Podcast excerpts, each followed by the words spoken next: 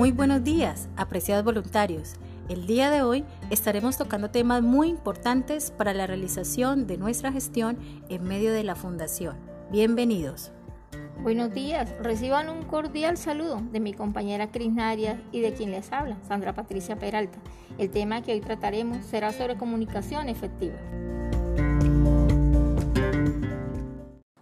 Cuando hablamos de comunicación efectiva, estamos hablando en esa capacidad que tiene el ser humano de dar un mensaje sin dificultad y que este mensaje sea comprendido con claridad.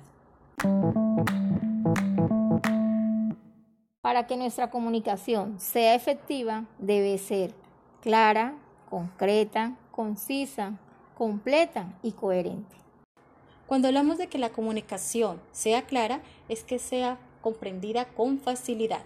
Cuando hablamos de que sea concreta, es que vaya directo al punto sin dar tanto rodeo. Cuando hablamos de que la comunicación debe ser concisa, es que no se extienda sin necesidad, que sea resumida para que de esta manera la comunicación sea más ágil. Cuando hablamos de que la comunicación debe ser completa, es que contenga todos los elementos que yo quiero comunicar, que pueda responder interrogantes como qué, quién, cómo, cuándo, dónde y por qué. Y por último, coherente. Quiere decir que todas mis ideas estén entrelazadas y concatenadas. Para que nuestra comunicación sea efectiva, podemos aplicar las siguientes técnicas. Técnicas de comunicación asertiva, técnicas de comunicación oral y corporal y técnicas de comunicación escrita. Hoy nos enfocaremos en las técnicas de comunicación asertiva.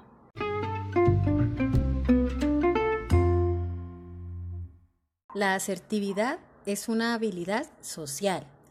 Es esa habilidad de expresar nuestros pensamientos, nuestros sentimientos y creencias en el momento oportuno de una manera libre, clara y sencilla, respetando en todo momento los derechos de las demás personas que me oyen, de acuerdo a lo que piensan, sienten y creen. Por eso hay que tener mucho cuidado de no agredir, ni menospreciar, ofender, ni de ser agredido. La comunicación asertiva es la capacidad de expresar lo que siento, pienso y opino de manera confiada sin ofender a nadie.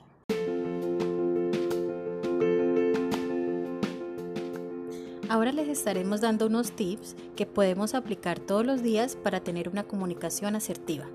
Estos tips se fundamentan en el respeto y en la empatía ese respeto por mí mismo y nuestros semejantes y esa empatía que es la capacidad de ponerme en el lugar de la otra persona porque cada uno somos un mundo diferente. Como primer tip está la escucha activa. Cuando hablas con alguien, esperas que esa persona te preste atención, te mire a los ojos, te haga preguntas acerca del tema y deje de lado toda distracción o celular. Como segundo tip está el hacer acuerdos. Esos acuerdos son el fruto de la negociación cuando hay diferentes puntos de vista. Como tercer tip está la empatía. Es la capacidad de ponerme en el lugar del otro, es comprender sus sentimientos y emociones. Otro tip es hablar sin rodeos, hablar de manera clara y precisa, sin darle vuelta al asunto. Otro tip, reconocimiento, valorar lo que hacen las personas, felicitando y agradeciendo por lo realizado. Y por último, la retroalimentación, valorar los aspectos positivos y las opciones de mejora.